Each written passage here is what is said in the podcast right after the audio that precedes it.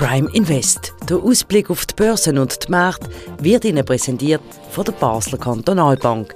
Ihre Bank von Basel für Basel.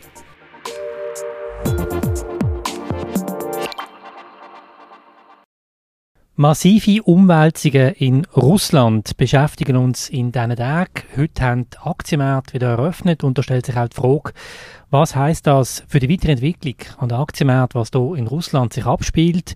Was heißt das auch für die Wirtschaft? Das eins von den Themen im neuesten Prime Invest und damit ganz herzlich willkommen zu dieser Sendung. Mein Name ist Christian Keller und bei mir ist der Sandro Merino, der Anlagechef der Basler Kantonalbank. Herzlich willkommen. Grüezi, Herr Keller. Willkommen bei uns bei der Basel Kantonalbank.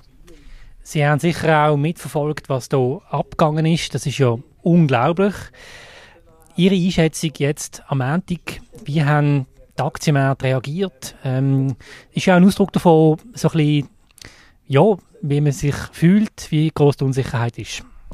Ja, also direkte Auswirkungen, die jetzt außergewöhnlich wären, gibt es nicht an den, an den Finanzmärkten heute nach diesen Ereignissen äh, vom Wochenende. Äh, das ist nicht so erstaunlich, weil ja die Situation ist natürlich schon sehr hoch eskaliert. Ähm, die, der, der Putschversuch, muss man wahrscheinlich nennen, ist äh, ja abgewendet worden. Prigozhin hat aus irgendwelchen Gründen den Marsch auf Moskau ein paar hundert Kilometer vor der Hauptstadt abgebrochen. Ähm, die Situation ist natürlich noch nicht wirklich geklärt, äh, aber es hat jetzt in dem Sinn keine äh, direkten Auswirkungen auf äh, Börsen gehabt. Was hat die allfällige Machtwechsel in Russland aus Ihrer Sicht für Veränderungen? Ja, es ist natürlich ähm, sehr, sehr ähm, äh, erschreckend, oder, dass ähm, die Atommacht Russland äh, innenpolitisch offenbar sehr fragiler ist, als man das bisher hätte können annehmen. Und ähm, man weiß ja nicht, wenn der Prigozhin tatsächlich tatsächlich äh, eine Machtbasis äh, gefunden hätte, um so einen Machtwechsel äh, durch einen Militärcoup zu erzielen, äh, dann wären wir wahrscheinlich im Westen vom Regen in die Traufe gekommen. Also ich weiß nicht, welches Monster sozusagen äh, man lieber hat, der Putin oder der Prigozhin. Also sind, äh, Putin ist ein, ist ein international äh, zur Verhaftung ausgeschriebener Kriegsverbrecher. Der Prigozhin äh, hat seine Haftstrafe äh, abgesessen, ist bekannt äh, für brutale, brutalste äh, Kriegsführung und aus seinen Äußerungen äh, hat man auch nicht den Eindruck, dass das ein großartiger Demokrat ist. Also von dem her äh, ist man, glaube ich, ähm, ja, es ist fast paradox, das müssen wir jetzt sagen, man ist fast erleichtert, dass, dass es nicht auf diese Art zu einer Ablösung äh, von Putin gekommen ist, weil doch die Instabilität wo das potenziell kann auslösen extrem ist. Und dann äh, äh, sind dann eigentlich alle äh, möglichen Szenarien denkbar, wenn es tatsächlich jetzt zu einem Bürgerkrieg in Russland gekommen wäre. Also in einem gewissen Sinn ist man ein bisschen erleichtert, dass zumindest man mit dem äh, Teufel konfrontiert ist, wo man kennt. Also das englische Sprichwort "Better the devil you know" im Sinn äh, besseres Übel, wo man kennt, als ein unbekanntes Übel. Also ich glaube, das ist wahrscheinlich auch ein die Haltung an den Finanzmärkten gewesen. Was könnten denn Folgen sein für die weltweite Wirtschaft? Wie wichtig ist Russland? Ja, das haben wir natürlich ausführlich am Anfang des Projekts schon diskutiert. Also die russische Volkswirtschaft ist kleiner als die von Italien. Man hat äh, letztes Jahr darüber diskutiert, dass die globale Energieversorgung äh, wegen, äh, wegen dem Krieg, äh, wo Russland in die Ukraine führt, könnte in, in Mitgliedschaft gezogen werden. Jetzt haben wir natürlich Inflationsschübe gehabt, aufgrund auch von der, von der Preise vom, vom letzten Jahr. Jetzt sind die Energiepreise eigentlich nicht mehr so äh, außergewöhnlich hoch.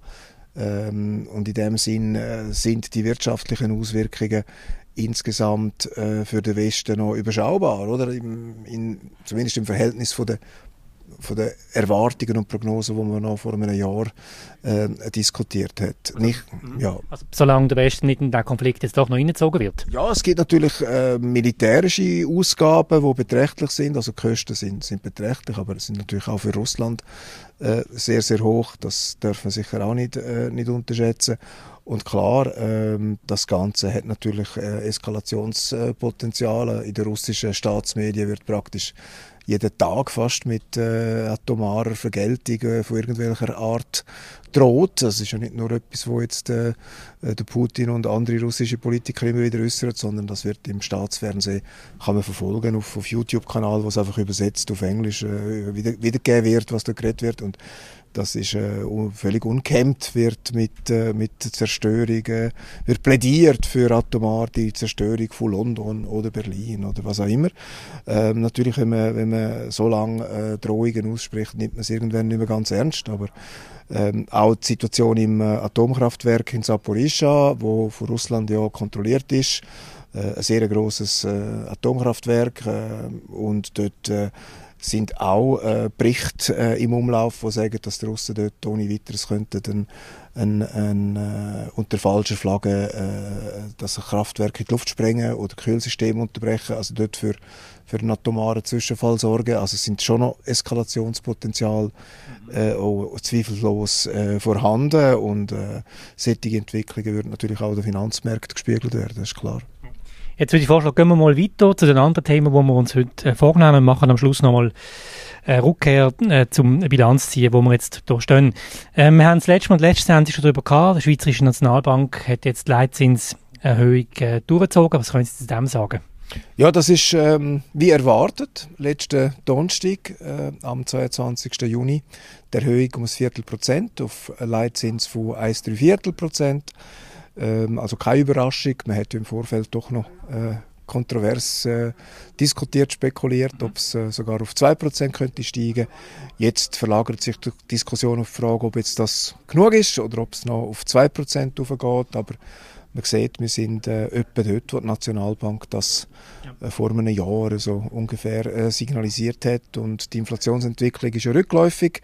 Aber es gibt doch ein paar Faktoren, die darauf hindeuten, dass es jetzt nicht zu einer raschen Rückkehr äh, von der Inflation weit unter 2% geht, aber, äh, aber wir haben äh, Inflationsniveaus wahrscheinlich um die 2% für die nächsten 6 bis 12 Monate. Und äh, längerfristig äh, ist es schwierig Prognosen zu machen, aber es ist denkbar, dass wir dann im Laufe von 2025 dann wieder Inflation haben, die näher ist an 1%. Sie dann in Ihrem wöchentlichen Newsletter, wo die BKB einmal äh, verschickt, davor warnen, dass jetzt die Notenbanken es nicht übertreiben. Wie ist die Warnung zu verstehen? Was meinen Sie mit dem genau?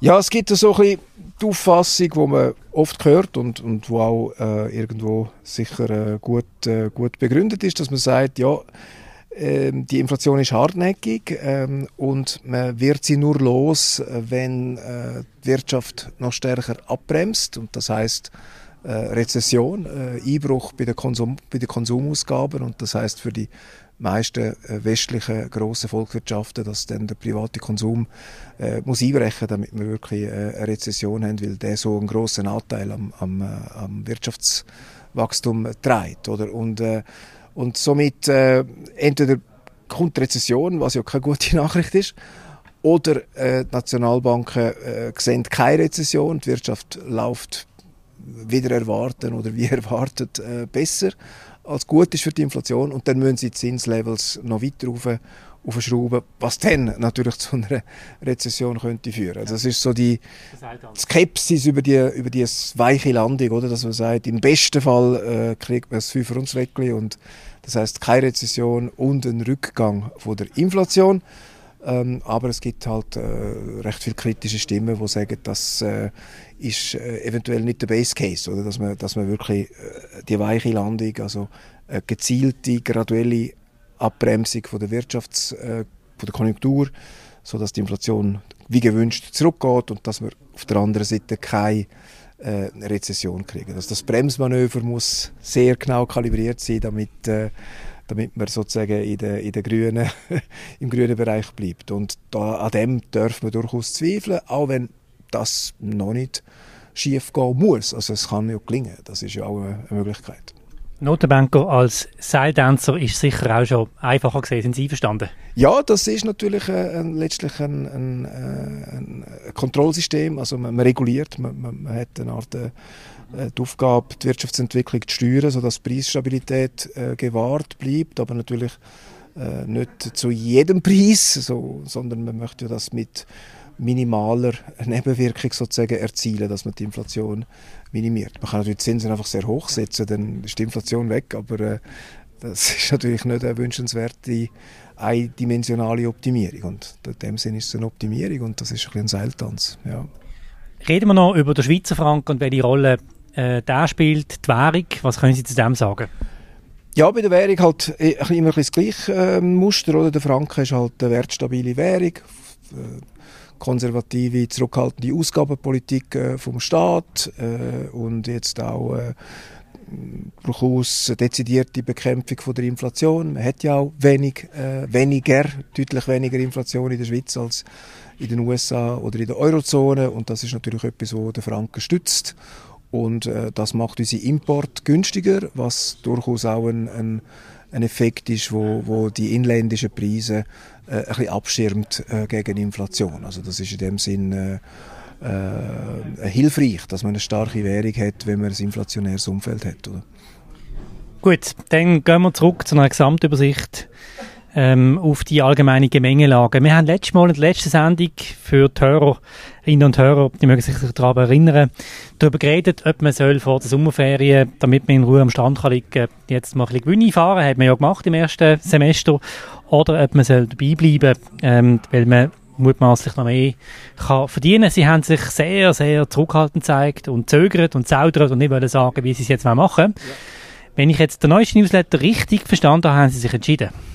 Jawohl, also wir, wir bleiben bei der aktuellen Allokation. Also, wie gesagt, es ist eine, eine, taktische Optimierung. Also, es ist nie eine Diskussion, dass man jetzt alles verkauft und äh, alles nur noch in, äh, in Liquidität haltet, sondern es ist äh, sozusagen eine feinere Justierung, dass man sagt, man nimmt einen Teil vom Gewinn, den man in diesem Jahr realisiert hat, mit und, äh, und positioniert sich ein bisschen konservativer das ist einfach eine taktische Optimierung. Also es ist nicht eine radikale ja. äh, ähm, Verschiebung im Portfolio, sondern es ist einfach die ständige, laufende taktische Optimierung, wo man halt versucht, mit der Gewichtung von der Anlageklasse äh, besser äh, zu fahren, wenn man aktiv gewichtet, als wenn man gar nichts macht. Oder? Das, ist, das ist auch eine von unseren Aufgaben. Und da haben wir uns im Moment ähm, recht kontrovers äh, aufgestellt im, im Anlageausschuss. Also wir verschiedene Meinungen gehabt, ähm, was wir durchaus auch wollen, natürlich. Manchmal sind wir uns aber auch sehr einig, jetzt sind wir uns recht uneinig gewesen und äh, wir haben jetzt entschieden, mal die aktuelle ähm, optimistische Positionierung noch, noch ein bisschen laufen zu lassen. Aber es ist auch eine Momentaufnahme heute. Mal schauen, wie das in einer Woche, zwei tönt. Also, wir, schauen, wir die Situation natürlich laufend neu beurteilen. Letzte Woche haben wir natürlich auch nicht gewusst von den Entwicklungen in, ja. äh, in Russland. Äh, sind jetzt per jetzt nicht so maßgeblich, aber äh, es ist natürlich auch äh, ein, ein, ein, ein, Ereignis von historischer Tragweite, oder letztlich, und äh, muss man auch einbeziehen. Mir erstaunt das jetzt, ähm, weil eigentlich würde man jetzt erwarten, aufgrund von diesen Ereignissen in Russland würde man wahrscheinlich eher zur Vorsicht warnen, wahrscheinlich in Gold investieren, so der klassische ja. Move, den man normalerweise macht. Das machen Sie aber jetzt, wenn ich Sie richtig verstanden nicht. Was gibt Ihnen die Zuversicht? Ja, Zuversicht. Äh, wir kämpfen natürlich äh, seit, seit dem Ausbruch vom Krieg in der Ukraine mit einem angespannten geostrategischen Umfeld. Also wir, wir leben in bewegten Zeiten, das darf man nicht vergessen. Oder? Das ist, äh, der Krieg hat jetzt nicht so wahnsinnig direkte Auswirkungen auf unser Leben hier in, in Westeuropa, aber es ist äh, geschichtsträchtig, was passiert in diesen Tagen, auch was übers Wochenende passiert ist. Und da, das genießt unsere Aufmerksamkeit und, und wir beobachten das und versuchen zu verstehen, ähm, was das für unsere Arbeit als Vermögensverwalter bedeutet. Jetzt das Ereignis vom Wochenende hat jetzt vermutlich aufs Dispositiv, wo Russland äh, installiert hat in der Verteidigung von diesen besetzten Gebieten, keine direkte Auswirkung, aber man muss sich natürlich schon fragen, wie, wie die Moral in der russischen Armee kann sein, wenn äh, äh, russische äh, Privatarmeen äh, russische Flugzeuge abschiessen. Also man, man, man, tötet sich gegenseitig, oder? Das sind so zum Glück keine ausdehnte äh, Kämpfe äh, passiert zwischen den, den, eigenen Einheiten, oder? Also ähm, es ist schon unerhört, was, was da in Russland im Moment äh, passiert. Und das äh, ja, muss man mal ein bisschen, ein bisschen sacken lassen und sich einmal überlegen und, und verfolgen, was das für die weitere Entwicklung von dem Konflikt äh, ausmacht. Aber ganz klar, der Putin ist massiv geschwächt durch das. Also es, ist, es ist klar, auch selbst die russischen Staatsmedien äh, wissen gar nicht mehr, wie sie das Ganze sollen beschreiben oder? Und ich denke auch, die Journalisten von den Staatsmedien sind wahrscheinlich keine Freunde von Prigozhin. Und wenn er in, in Moskau wieder auftauchen dann müssten sie auch Angst haben um Leib und Leben, oder? Das nehme ich an. Dass da er nicht so zimperlich umgehen mit Leuten, die äh, ihn äh, in der Vergangenheit so äh, hart kritisiert haben. Also da glaube ich, äh, ja, verschieben sich äh, die innenpolitischen Parameter in Russland äh, unerwartet schnell. Oder? Das, das ist eine neue, neue Tatsache. Ja. Gut, wir hoffen das Beste. Sandro Merino, vielen Dank für Ihre Einschätzungen. Vielen Dank, Herr Keller. Merci. Das war es vom Prime West. Vielen Dank für Ihr Interesse. Wenn ihr die Sendung noch nicht abonniert habt, dann könnt ihr das machen, kostenlos. Auf allen gängigen Podcast-Kanälen ist das möglich. Apple Podcasts, Google Podcasts, Spotify. Loset die Sendung, schickt uns Feedbacks, empfehlt uns weiter. Das würde uns sehr freuen. Ich wünsche allen eine gute Woche. Auf Wiederhören.